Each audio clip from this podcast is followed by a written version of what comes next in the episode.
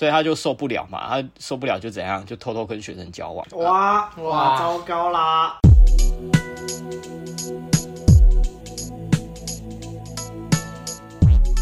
大家好，我是问路人，我是阿亮。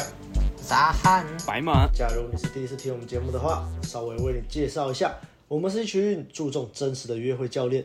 我们相信每个男人都有能在感情中自由能力，也认为学习两性相处能为人生带来很多的帮助。所以我们的节目主要会分为把妹取向的跟人生取向的，而这个分类底下还会再细分成向导系列与指南系列。向导系列就是我们对相关议题的一些见解，而指南系列则是拆解一些我们喜欢的书籍或节目，并分享我们的想法以及反思。所以，如果你是第一次听的话，欢迎你加入我们。那如果你是老听众了，也欢迎多多分享给身边的男性朋友。那今天要录什么呢？今天要录人生向导。那我们目前暂定的标题叫做《一个男人的重生》，不确定是到时候不用这个标题了。但总之，大家知道这是关于一个男人的重生的故事。而这个故事呢，就要交给我们的白马来主讲啊。这是他。身边遇到的故事啊，那么就有请白马。嗯，Hello，因为今天故事的主角是我之前在高雄工作的前同事啊，他是一个老师。然后，呃，因为前大概三个月前我去参加他的婚礼，所以有一些感触。因为他今天能有这个婚礼，其实跟我也蛮有关系的。所以，哎，刚好今天有这个机会，就来跟大家分享他的故事。因为他的这个婚礼，并不是说就是非常顺遂，人生走到这边就是有这样子的一个机缘。他他的故事是怎样呢？他其实是到了四十岁才有第二段婚姻。那他第一段婚姻就是非常的不 OK。那故事开始之前，是不是要先？订阅那个，你刚刚有讲吗？啊，没错，我刚刚没有讲。好，那在开始之前，就不要忘了按赞、订阅、分享给你身边所有的朋友，追踪我们的 IG 以及订阅我们的电子报，还有最重要的，欢迎透过 First Story 抖内给我们，陪我们熬夜录音。好，那把主持方呢交还给白马。耶、yeah。然后呢，我们今天就把我们今天的故事主角称作坤哥好了。他是坤哥，嗯，一位老师，也就是我的前同事啦。那。我刚认识他的时候，其实就知道说，哦，他是有老婆有小孩这样，然后也会一起出国玩啊。然后平常就是大概，因为他是住高雄，然后他妻小是在台南，所以他每个礼拜都都至少会回去两三天去看他老婆小孩。嗯，我就想说，这是一个蛮正常的一个男人，在结婚以后有了正当工作以后的一个生活形态这样。对，但是后来为什么会发生这么多事情呢？是因为他后来有一次找我聊天，那那个时候我已经认识他一年多了，我我那个时候是坐在他旁边，然后他算是我的一个小主管啦，然后所以我跟他在学校里面的接触是最多的。那他当时跟我谈这件事情的时候，其实他跟他的老婆已经。有发生很很很严重的问题了啦，所以他其实找不到人讲，他会就是他他看我好像嗯，就每天都过得很自由自在的，因为他知道我那我 我那段时间就是非常的不没有拘不受拘束这样，他也知道说我一直往外跑这样，他那个时候其实还没有很清楚说我的那个感情模式是怎样啊，他那个时候其实也不好意思问，他只是觉得说，哎、这个人好像可以聊这样。那那个时候刚好也是我开始学 Inner Game 没多久的那个时候。好，那后来呢，我就听到了他一大一大串一长串的，就是他以前的一些经历啊。然后我听了真的是觉得，干，真的他前面那一段真的是很不 OK 啦。所以接下来我要讲故事，就是他那一段不太不太妙的婚姻的故事。首先，他是因为他大学的时候就已经有一个女朋友了啦，大概大二的时候，然后就一直都很顺利，就是整个在大学生活里面，他的感情生活基本上是就是整个整个很顺遂，就是就是有一个女朋友这样，然后就一直一起到毕业。可是，呃，他们毕业之后一呃分开在不同的学校当老师，然后那个女生就劈腿。跟另外一个学校里面的另外一个年纪比较大的男生在一起了啦，然后坤哥他就觉得很莫名其妙，他觉得说对女生付出这么多，然后都在一起那么久了，那为什么女生就是还要跟别的年纪比他大的男生跑掉？然后坤哥当时的解释是觉得说近水楼台先得月啊，然后说很多很多年轻女生都这样啊，出社会以后就会直接把大学时期交的男朋友给丢掉这样子。啊，虽然说这也是事实啊，可是坤哥他那个时候就是心智未开啊，他就是不懂为什么会这样，所以他后来有一点就是他看到就是他的学生，因为我们是在高中上上班嘛，那他看到就是有一些高中情侣，他就会就是会可能会私底下跟我讲，或者是跟就是。那个班上的学生说，就是现在交的男女朋友啊，不一定以后都还会在一起啊，这样这样这样的。因为在他的观念里面，女生只要一出社会，就可能会被那种社会经验比较强的男生给吸引住，所以也确实啊，也确实对啊，对啊。但是他在讲这句话的时候，其实感觉得出来，他对于女生这样子的行为有一点怨恨啊。对，好，那所以呢，他就是在这样子的情况下，在大学毕业以后。突然就单身了嘛？啊，他因为以前感情就过得太顺遂啊，大家应该听得出来，所以他突然变单身之后，他就不知道该怎么转盘子，所以他生活圈就没有妹子，他也不会去扩大那个啊认识妹子的管道啊，就当老师的人，他只如果除非是特别有人跟他讲，他怎么会知道？所以他就受不了嘛，他受不了就怎样，就偷偷跟学生交往。哇哇，糟糕啦！对啊。啊不不过，呃，这边可能大家就是稍微听听就好啦。我知道的老师跟学生交往的情况其实不不少见，但就是大家都是在台，嗯、大家都是在台面下。但我觉得原因就是因为，就很多男生他们就因为大部分都是男老师跟女学生嘛，因为大部分很多男生他们不懂得。从别的管道去认识女生啊，然后自己受。对，我觉得就是对。啊、男老师没有选择，再加上女学生会对于男老师一定会有那种仰慕感啊，就是然后就偷偷来。因为虽然说不犯法，但是如果说真的有发生什么性行为还是怎样，还是会受那个啊那个儿童及少年保护法的规范，是很麻烦的。就麻烦喽。对，然后再来是社会观感也不好，就是你在这个工作环境。这个职场一定会被黑掉，所以通常都是台面下偷偷来啦。对，那坤哥他就是不想要这样一直躲躲藏藏，他觉得说在台面下跟高中生交往，他觉得是很就是很痛苦、很痛苦、很拘束啊，因为一直受限制啊，所以他就觉得说不行，我台面上还是要一个女朋友。干，他就觉得说一个人，他就觉得说一个人一定要有一个台面上的女朋友，我不能，我不能自己一个人，要有一个，我要有另一半的。所以他就经同事介绍之后，和一个长得不怎样的女老师，就是尝试交往看看，然后尝试交往看看。啊，我到底听了什么？继续听，继续听。这就是我怎么今天要讲这个故事。我已经开始痛了。好，我赶快，我赶快讲。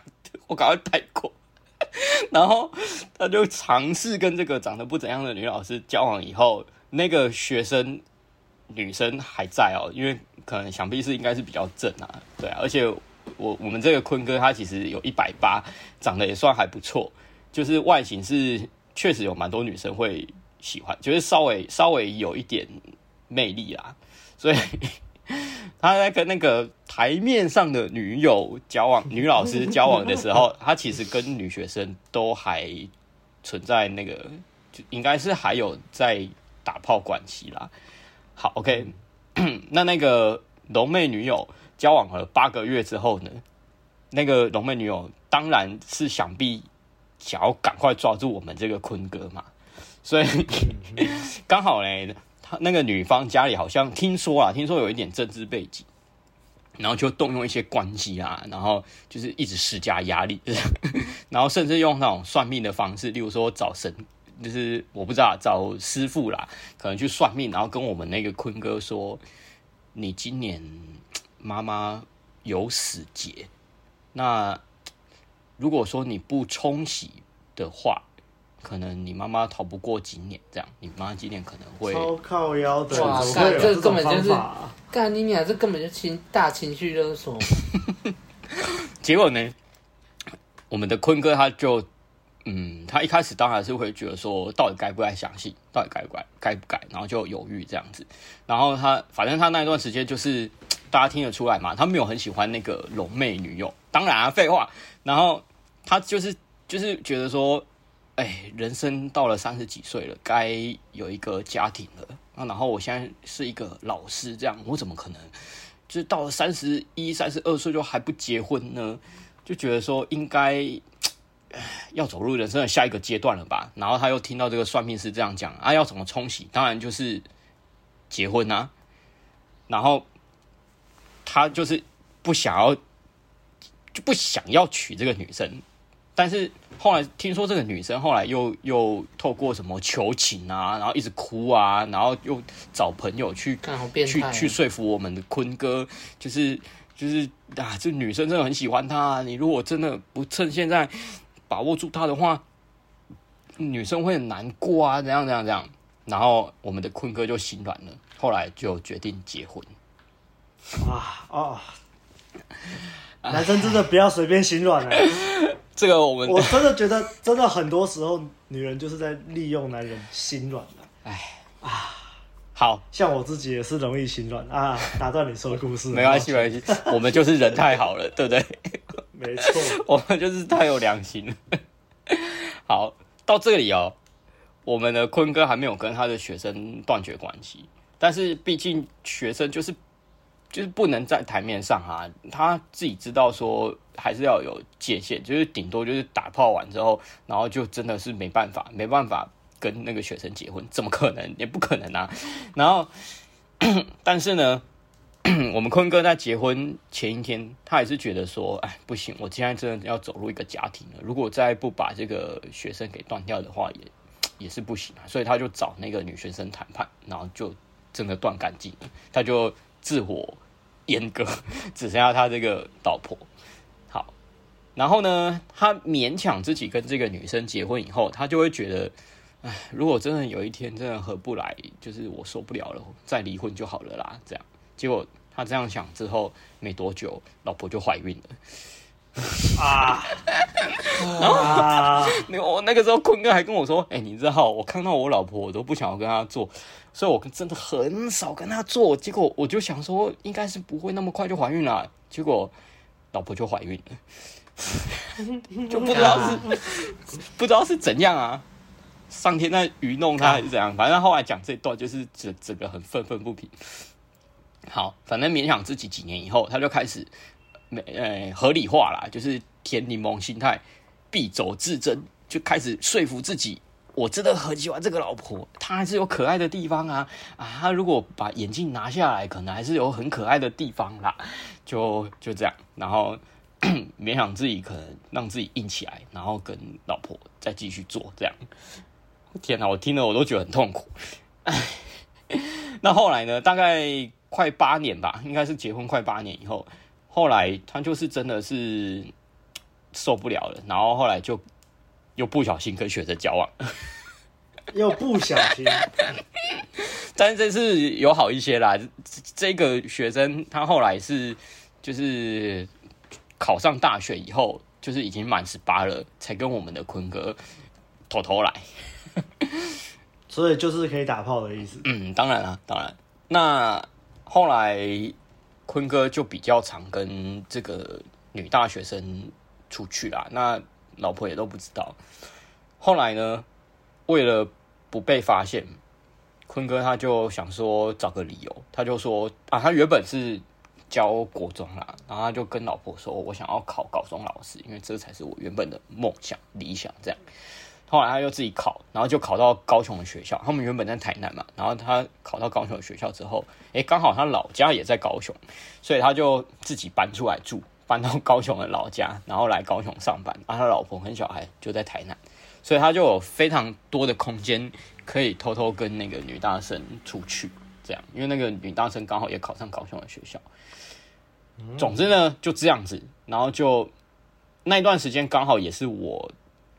到那间学校工作的时候，那一年多以后，也就是我们坤哥他偷偷跟那个女大生交往一年多以后，就出现了问题，因为那女大生哎、突然觉得他想要跟班上比较年纪比较近的男生，或甚至可能就是大一两年的学长、社团的学长交往这样子，他就决定要离开我们的坤哥，因为坤哥至少大他，我印象中大他十九岁啦。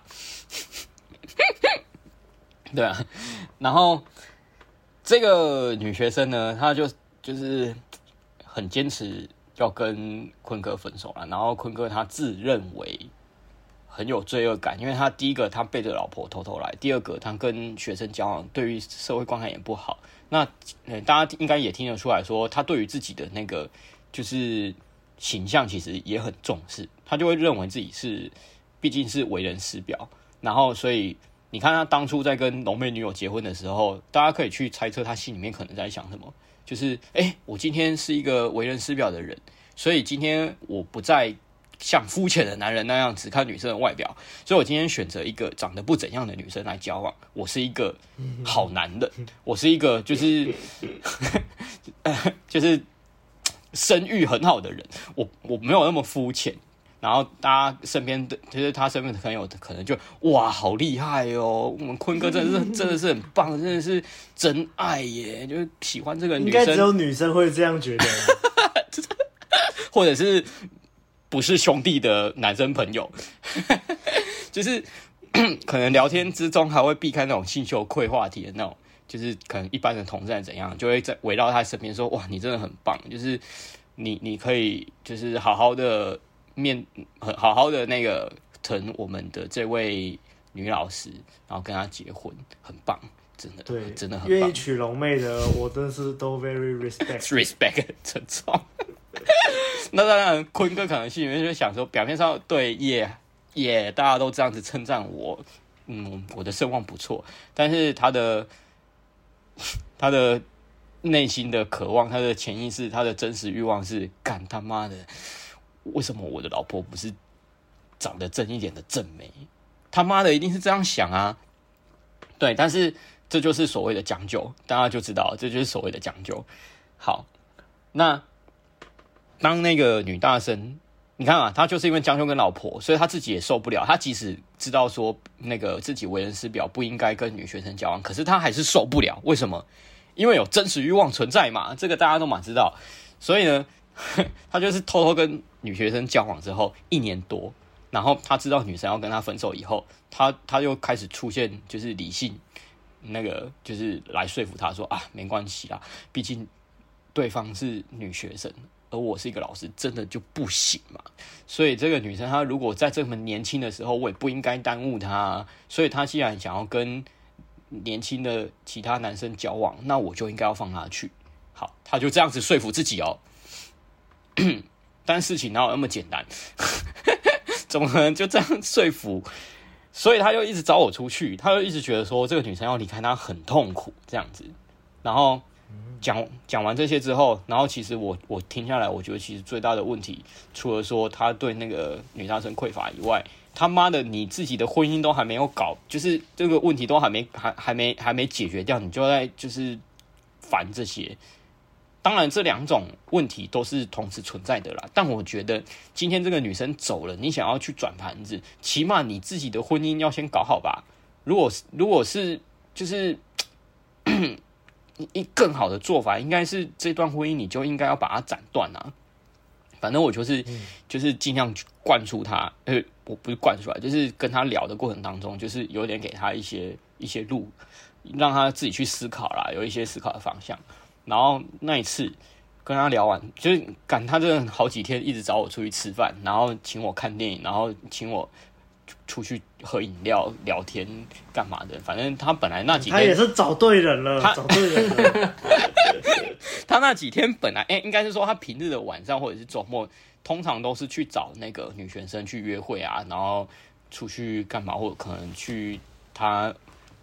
哪不知道去哪里打炮之类的吧？但是因为那一段时间、嗯、就分手了、啊，对啊，就没有就没有人就就，就只好跟白马约会了，就只好跟我来聊天了。对，跟我约会了。先不要，先不要。好了，反正我那个时候就跟他聊很多，然后他那个时候才发现说，干他妈的，原来我有在教两性这样子。他那个时候才知道啊。对，然后后来他就开始呃，就就会找我聊两性相关的东西啊，然后问我一些泡妞的事情这样，然后我就会稍微跟他讲啊。那一段时间我刚好刚好二零一八年年底，大家知道我那个时候就是就是玩短短期关系，其实就玩的蛮多的啦，就刚好是那段时间，所以他那个时候反而很羡慕我说哇，怎么可以这个样子，还有人可以这样，而且。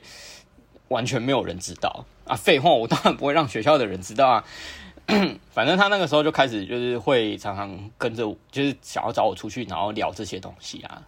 好，接着我想说他应该就会开始好好处理自己的婚姻了。结果没想到，不知道为什么那个女大生可能也身边没有其他更好的对象吧，然后就回来，就是就是又反悔了，决定要跟我们的坤哥复合。好，大家听到这应该就知道，所以坤哥可能坤哥又又。又又回去了，又又回去了。对，yeah, 但至少这一次他知道说有一些方向可以走了啦，就是说不会再像之前那样真的硬逼自己一定要这样讲究继续走下去。所以他心里面，我已经在他心里面种下一个，就是我们常常说一个种子，然后他那个种子已经开始在他心里面慢慢发芽、发芽、茁壮了，这样好。那对，又回去之后，他虽然还是就是跟他老婆就是没有什么进展，就是那个离婚的程序没有什么进展啦。然后跟女学生也回到原来的状况，但是起码他思维方面有一些转变的。之后呢，大概又是一年多过后吧，又过了一年多，女 女生女学生又跟他分手，这是第二次了，第二次要跟他分手。好，那这次因为是第二次了，所以那个分手的那个意愿比之前还要更强烈。对，那这次已经是真的，这次这个女生就真的直接直接封锁，直接消，直接直接消失。对，因为他女学生也可能，我在猜来应该是有遇到更喜欢的学长这样。然后坤哥也知道，他他其实在这方面。因为他的罪恶感一直都很重，他也认为自己是一个老师，他不应该继续这个样子，所以他也没有去做挽回。对，所以他知道，他这次一样知道要找谁呢？嘿，找白马，来 找白马。哎，对，又来又来找我一次。然后那一次我就跟他说好了啦，所以这次你应该要就是真的面对你婚姻的问题了吧？这样子，哎，结果。天呐，这个这个是我必须要给他 respect 的，他真的开始好好处理他的婚姻了。这个一般人是确实是真的是可能真的要拖很久。我觉得他这样拖一年多，拖两年，其实我真的是觉得还好的。可能也是因为他快四十了啦，所以就觉得自己时间想要好好把握住，所以他就真的开始慢慢一步一步来。那他做了什么事情呢？第一个，他不是自己在高雄，在高雄嘛？那诶。本来就是已经跟老婆分居了啦，所以接下来他就让他跟老婆就是彼此冷静以后，好好的跟老婆谈说，哎，我们之后就分开报税这样子。然后老婆可能也大概知道了啦，心里有个底了啦，因为他们之前其实吵离婚这件事情也吵蛮久，但是老婆就是不愿意啊，再加上有房子的问题，房诶房子我记得是他们两个一起买啊，这样子。好，那。再来，我们坤哥呢，他他妈的鼓起非常大的勇气，自己开车到台南去找那个他老婆的爸妈，去找岳父岳母谈，说他其实没有很想要这段婚姻，然后希望说就是就是可以同意让他们那个离开这样子，也不是说征求同意啦，就是如果要跟老婆分手，他觉得起码至少要跟对方父母讲清楚这样子。对，这很有种哎，这这个这个太，我觉得他这个就他是 respect，对他这个，我觉得真的是一个很负责任的行为啦。那他跟对方爸妈讲之后，对方爸妈当然是很不高兴啊，他就觉得说，就是啊靠腰，那前面八年都是在干嘛？都是在耽误耽误我们家女儿，这样这样的啊，哪有人说走就走？然后后来谈到最后面，他爸爸反而就很生气，就说：好啊，你走啊，没差啦，我们男人都一样啊，看到更喜欢更更年轻的就就就直接去了啊，没差啦，没差，你就走啦，这样子就直接讽刺我们的坤哥。然后我心里就想说，对啊，他爸爸讲的对啊，确实啊，对。那坤哥他应该也是无话可说啦，他就反正就是人家念他就，反正他就是他的目的已经很坚定了，他就是要离开啊。所以后来给给对方这样子，给呃对方父母这样子念，他也就这样子了啦。反正谈完之后，他把那个对方父母也没有说什么，就就这样子。也许跟对方父母谈也是怕说，毕竟人家也是刚讲有一些政治背景，就是怕说。会出什么事啊？我也不知道。反正就是，如果是我，我觉得这一步确实是可以比较保保，就是保障自己的后路比较安全，可以和平的结束这段关系。嗯，对。那最后后来就是慢慢的一步一步来，以后老婆也也放弃了啦，放弃挽呃留住挽回这段婚姻，那小孩就归他，然后再来我们坤哥他把房子直接让给对方了，对。我靠，靠还好他硬价值够，他妈的他硬价值还好够，他是直接把房子让给对方。他说他房子再重新再买就好了。对啊，干掉，干这这个屌，干这我们该学习。超 有够 respect，对，屌爆。所以这就是为什么他老婆愿意离开，因为孩子跟房子都归他。嘿，那当然可能每个月还是要付赡养费吧。那坤哥就认为说啊，这就是。自己自由的代价，对啊，这就是我当初要选择他，我自己要将就，要自己这样子做出选择的代价啊。对，所以他有愿意，他就好吧，就这样，反正为了自由，我我这些我都愿意。后来他就真的自由了，他那个时候就直接把那个身份证字号给给我和另外一个，就是我们有四个比较好的朋友，他就直接在在吃饭的时候把身份证拿给我们看，说说配偶来已经是空白了，然后他婚戒也拿下来了，这样，哦。天啊，他妈的！我们那个时候真的是恭喜他，终于，终于，他，他痛苦了那么久。哎、欸，真的哎，他那个时候，他那个时候跟我出去出去吃饭，然后回去，可能就是那个走回停车场，他那个时候就就是讲一讲就很气，他就直接在那边就是踢柱子，就说他妈的干，浪费我八年时间。然后就说干，真的是很羡慕你们。如果当初就是我们，呃，我也有就是像你们这样子的思维，这这些观念的话，我他妈的，我现在才不会这样，还浪费八年干。哎，那也没办法，对啊，哎，也只能说他那个年代其实就是这些两性的观念也没有到现在这么的完善啊，不普及啊，对啊，这么完善，因为他刚好大我十岁啦，所以，呃，哇。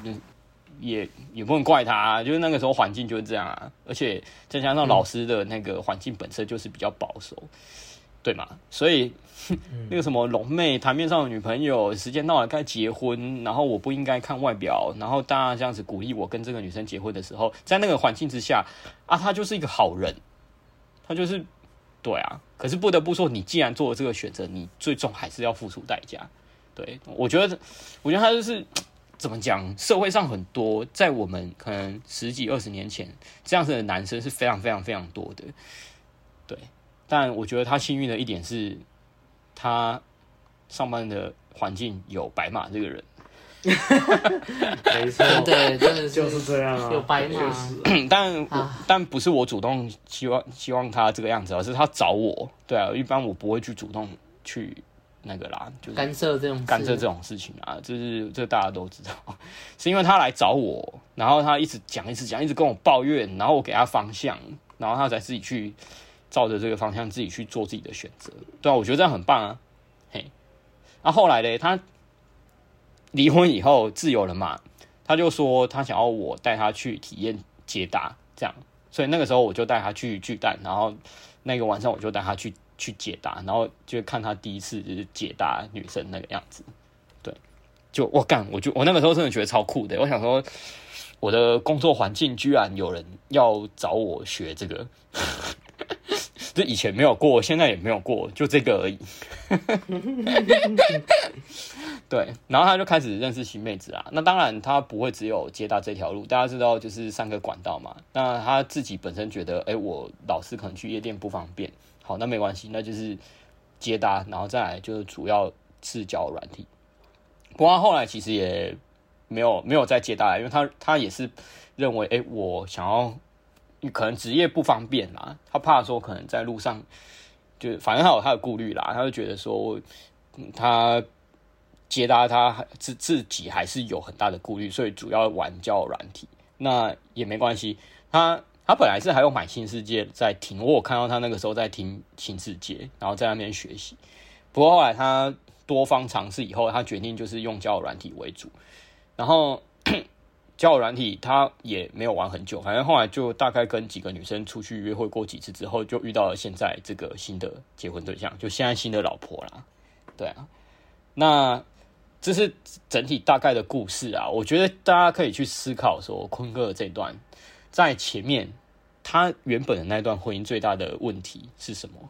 其实刚刚就有讲了，最大的问题就是将就，因为我们从很久以前就已经告诫大家，千万千万千万千万不要让自己做这种事情，尤其你身为一个男人，你要对你自己的人生负责，你不应该去做将就这件事情。那坤哥这个例子就很明显嘛，以他的例子，我们大家就会知道说，很多以前的男生都是这样。为什么？因为大家不想当坏人，就不敢当坏人。再加上说，受社会观感的影响，就会觉得哦，就是我如果喜欢正妹、喜欢漂亮的女生，是一件非常呃呃不 OK、有罪恶的事情，然后就会有性羞愧嘛，不敢展现自己的欲望啊，所以。我刚刚讲啦，他既然是在比较保守的教师圈里面，这种东西就是又更会加强这种风气，又更会加强他一直压抑自己真实欲望的的的这种情情态。可是呢，真实欲望就毕竟是压不住的啊，所以他才会又偷偷跟女生，就是女学生交往。这这其实大家有经历过的都懂啦。再来是。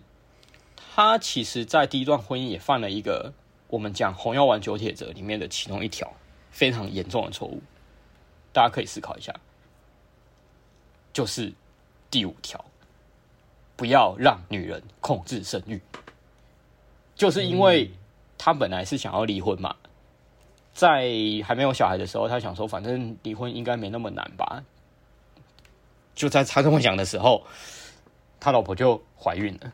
怀孕了，对，原本两个人离婚其实就是两个人的事情而已。可是当女生怀孕，然后两个人之间有了小孩以后，就已经不会是两个人之间的事情了，这已经牵扯到非常非常多的现实面，所以就是更加麻烦。所以呢，呃，我们坤哥在当初结婚的时候，虽然说想要让自己保有一条后路啦，就是说反正现在离离婚好像也没有到很困难，但是他让女人控制生育啊，所以他其实一方面觉得说哦，我想要离婚，一方面又把就是这个掌控权交给对方手上，那当然是没有办法达成他想要的目的啊。所以那八年来，为什么他都不敢就是轻易的提离婚？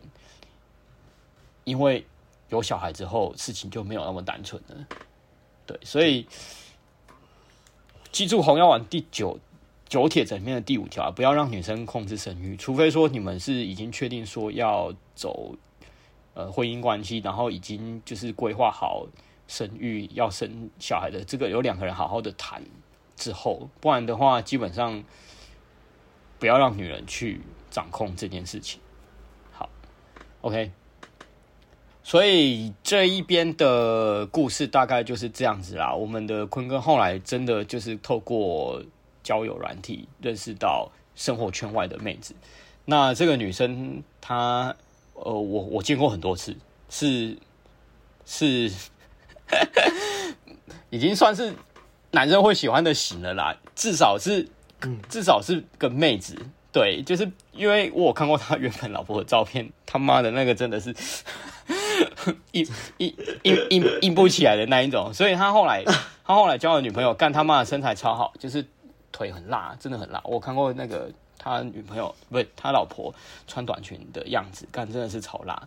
然后脸也算还不错啦，中上，说说是坤，真的是坤哥的菜了，对啊，所以大概三个月前我在婚礼上，就是当然婚礼上不方便说啊，可 是私底下那个结婚典礼过后，我就私底下跟坤哥说，恭喜你啊，你终于可以跟自己真正喜欢、自己真正喜欢的菜结婚在一起了，这样子，然后他又说，就是还好那个时候有听我讲那些。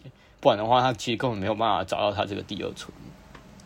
对，嗯，白马完全就是坤哥的那个人生命中最大的贵人呐、啊。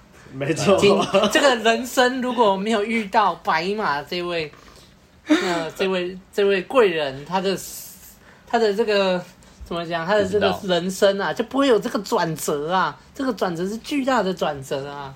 白马在他的人生中已经是神的地位了。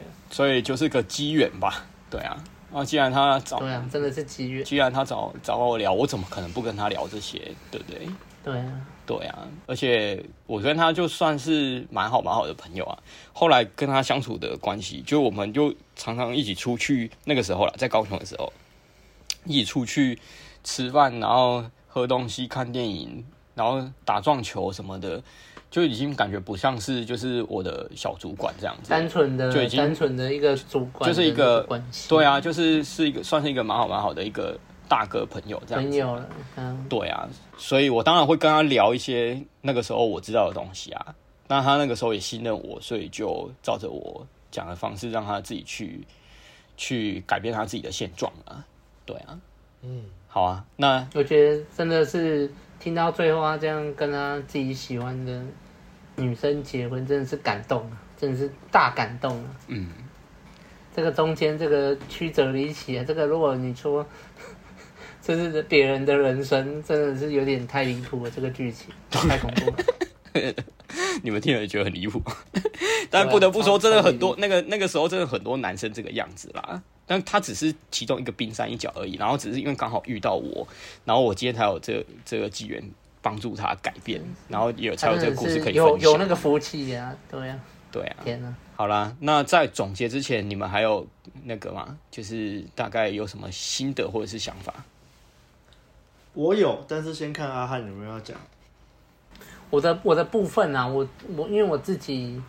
大家如果有听过之前的 podcast，是我们的忠实听众，其实大家也都知道，阿汉在那个感情史里面第二任的女朋友，其实其实也是将就来的啦。哦、那时候不太知道自己喜欢什么，或是说自己也不认识自己，就是还没有把自己摸透，不知道到底我喜欢的是什么，讨厌的是什么。那那时候遇到一个女生，然后说喜欢自己，然后就直接就是。陷下去，然后想说啊，谈恋爱，反正谈恋爱一定是好的，一定是正向的。结果啊，在一起两年，发现这个结果是非常差的啊，就是天天被情绪勒索，然后就是搞得精神越来越紧绷啊，然后很痛苦，半夜还要起来接电话什么的。对，然后我在我在这个第二任女朋友里面，就是直接。学到一个最重点的东西，就是不要将就。对，对我我我很庆幸啊，其实我很感谢他，就是他让我知道一个感情是不能将就，连一丝丝一丝丝觉得说好啊，不然试试看的那种心情都不能有。所以我后面的这些感情路才走的比较算是在正确的道路，然后跟自己喜欢的人交往。对，所以我对这个。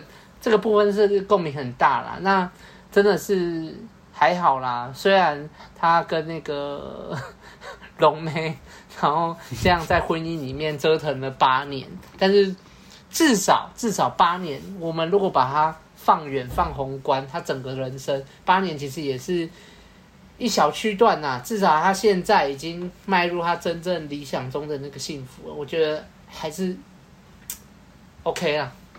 来得及，也是感动啊，对。那我大概就是这这样的共鸣。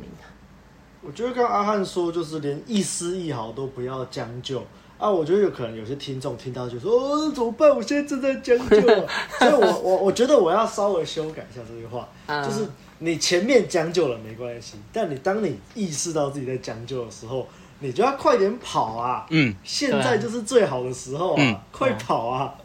不要都已经知道自己在将就了，你还在那边，哦哦，那可是就再继续将就一下，不要这样，不要这样。我觉得交往那个真的都是口头上，然后一个道德上的一个承诺呢。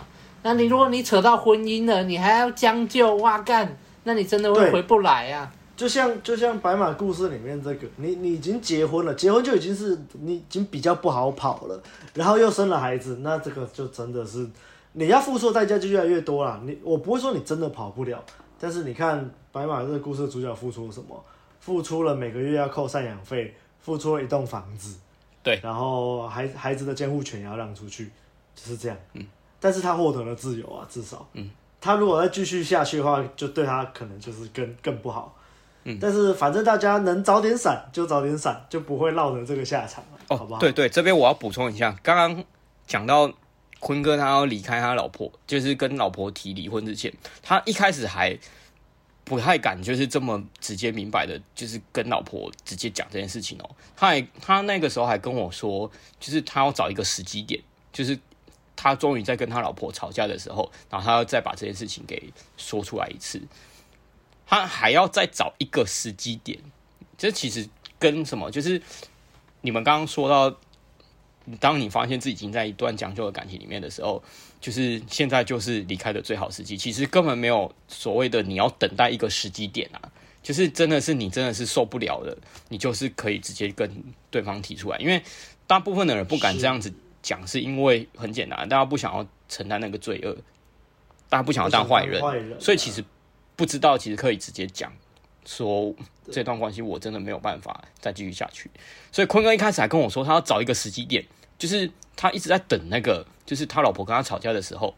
结果那段时间他老婆都没跟他吵架，他就一直没跟他老婆提。嗯、对，这这是在那个他第一次跟那个第一次跟那个女学生分手，跟第二次。分手之间，为什么他拖那么，就是又拖了一年多的其中一个原因？因为他那个时候有跟我讲说，哦，因为最近我跟我老婆也都没什么吵架，哦，我就是比较想要找一个跟老婆吵架的时候再跟她提离婚这件事情。然后我就跟他说，没有什么所谓的等吵架的时机点再提这种事情啊，你越是这样子，就又越拖。其实真的该处理、该离开的时候就应该要去面对了，而不是在等什么时机点。对啊，就是还要再等一个吵架，没有，什么时机是好的时机啊，就是就是现在，就是现在啊，对啊，嗯、其实要在那边拖台，其实这很也很常听到，不是只有婚姻呢，就是你可能常听你你 game 的妹子，她可能跟她男朋友已经没有什么感觉了，然后你可能就是知道这个妹子她想要离开这个男朋友。但那个妹子可能就会跟你说：“哦，可是 最近没有跟他吵架哎，可是我就是不想要再继续跟他走下去了。我在等他下次跟他再吵架的时候，或者是等他考完重要的考试的时候，我再来跟他提。嗯，其实这为什么会讲这句话，就是因为人都在逃避那个讲出这句话的那个罪恶感，然后觉得说自己要做好一个心理准备，或者是等一个正确的时机点再讲这件事情会比较好，但就不应该是这样啊。”这样子会让事情继续拖下去。怎么样找的借口，我觉得我们就不管了，我们就 focus 在自己身上啊。如果你真的要离开一段关系，你就负起这个责任，就是去当你所谓的坏人。对啊。但是因为无论你想的再找再怎么好的时机，只要你是主动提的那个人，你就是那个坏人。对啊。那你干嘛要管什么时机？你你你早讲晚讲，其实都是一样。好啊，当然啦，如果你说什么对方就真的有一个很重要的考试的前一天，或者什么情人节当天，或者是对方生日当天，那 那确实我觉得可能还是避开比较好，那还是避免一下。对，这种极端状况，过一个一天也是可以啦。对。这种极端状况我们还是避免啦，但是对啦，对啊？呃，不要说什么，呃呃，我在他生日当天跟他提分手，他为什么要这样子啊？不可是问路人教我的啊，没有，我没有，没有，我们没有教你哦，你不要来哦。我们现在做了一个郑重的声明，免责声明，就是自己斟酌啦，自己斟酌好不好？嗯，啊，那我觉得我自己听完这这个故事的感想就是，我觉得第一个就是像白马这种朋友很重要。那如果你身边没有，就是像是白马这种朋友的，嗯、就是怎么说？什么叫这种朋友？就就是一群会跟你讲真话的男人、啊，嗯，会把你带坏的男人啊，嗯、不是那种政治正确的蓝药丸的那种，就是整天跟你假惺惺的男人啊。那如果你缺乏这种类型的朋友，那我觉得你或许可以加入我们的群组，可以加入我们群组私讯我们，那或者是对吧？我想不到其他方法，就是可能如果你身份证都没有，你就可以加入我们群组，可能比较好找。那第二个，我觉得重点其实是意识到自己需要改变是很重要啦。就像之前我跟我们有录过一集节目嘛，就是在讲说我们怎么带坏我们朋友的故事。但是那个节目里面啊，很多像我记得那时候我跟阿汉举了蛮多的案例。那一集好像是说什么家里管太严怎么办？好像是那一集。嗯嗯嗯嗯嗯。但是那个时候，像我那个朋友啊，我的例子的那个朋友，就是我虽然那时候跟他讲很多观念，带坏很多。但是他后来还是回到家里面，然后就因为他自己没有想要改变啊，所以到最后他还是会被环境影响回去。那为什么白马这个故事，这个坤哥可以成功，就是因为这坤哥自己想要改变，嗯，所以他自己找到白马，然后自己跟他谈了很多，然后一直努力，然后最后才有这个好的结局啊。所以我认为会听我们节目的，我认为就已经是你有这个努力的空间了。那如果你身边就是有那种还没看开的朋友，我是建议你也不用太鸡婆啦，因为就是还不是时候啦。对啊。如果对方自己没有想要改变，你跟他讲再多，他说不定就觉得你鸡婆而已啊。对啊。不用去干涉太多啦。对啊。对啊。那第三点就是我的感想，就是不要随便心软啦，因为如果你随便心软，那就是在延长你自己的痛苦时间啊。没错。你你就自己想啦，你你要持续痛苦，还是你不想当这个坏人？啊，我是觉得，我们刚前面就说了嘛，你就是好好当责，承担责任，be a man，好吗？嗯，好了，这就是我的感想。那最后白马好像还有个总结，是不是？总结就是今天的这段故事啊，大家就是几个重要的点要好好的注意。第一个，刚已经强调很多次了，就是不要轻易的将就，不要轻易的妥协，这个大家都知道。再来就是。不要被社会传统的价值限制自己的潜力啊！你看，就是我们坤哥他觉得说，时间到了就该结婚，然后我不应该跟漂亮，我不应该只是会看女生的外表。我今天如果跟一个长得不怎样，但是个性很好的女生结婚，说不定人家会觉得我人还不错，这样子。嗯，到头来其实只是自己没有能力跟那个机缘去认识更正的妹子而已，就只是时间到了，然后觉得哦该结婚了就结婚。干他妈的，明明自己 SMV 还在提升当中，怎么可以这样子限制自己的潜力？是的是一个很可惜的一件事情啊。对啊，再来最后一个就是听他的故事，大家已经可以知道了，他是愿意为自己的人生负责的，所以他才会去做这么多的改变。这当然，其中一个原因也是因为他，呃，工作稳定，也有一定的年纪，然后硬价值已经到了一定的程度，SMV 算是在一个很高的状态，所以他有办法去，你看嘛，就是送房子，呃，就是把房子让给对方，然后还可以就是自己在买房子住，然后后面再认识新的女生的时候，很快就可以吸引到女生。他为自己的人生负责的同时，他自己在就是 SMV 的这方面，其实也是累积的蛮多的啦。对啊，不过我觉得这个 SMV，如果你真的身为一个男人，你在三十几岁的时候，真的是有好好的工作、好好的赚钱的话啦，基其实基本上都可以有一定的程度啦，不会太差了。重点就是你该。那你觉得你自己该过怎样子的人生？然后你有没有为这个人生的目标跟方向而努力啊？今天如果你处在一段自己不是很满意的关系里面，你也有这个能力，你也有这个责任去改变你的现状。我觉得这才是我们身为男人一个本来就应该要有的本质。好，以上就是我的总结。那刚刚白马的总结第二点有提到说，就是你不要去，就是与其找一个就是没那么漂亮但是稳定的妹子，那你其实你的魅力还是可以吸引到够漂亮的嘛。嗯，但是我在这边想要做一个小补充哦，就是如果你一个十分妹，但这个十分妹是个疯子，跟 一个八分妹，但这个八分妹个性很好的话，请优先选择这个八分妹，发展 长期关系啊，就是就是就是八分妹当长期关系，然后在长期关系的过程当中去跟十分妹做短期关系啊。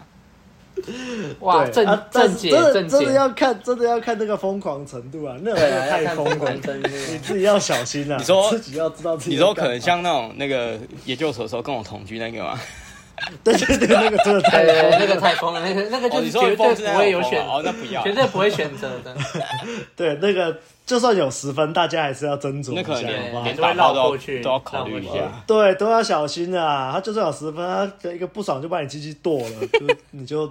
对，不知道大家有没有看过那个新闻呢？那个新闻就真的是那个疯婆子把你的老二剁，然后丢马桶冲掉之类的。有啊有啊，他妈的，这找找不回来，你老二找不回来，那个很可怕。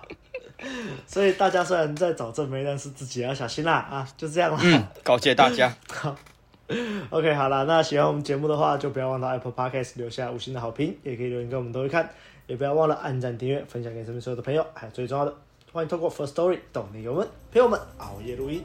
大家就下礼拜再见啦，拜拜，拜拜，拜拜。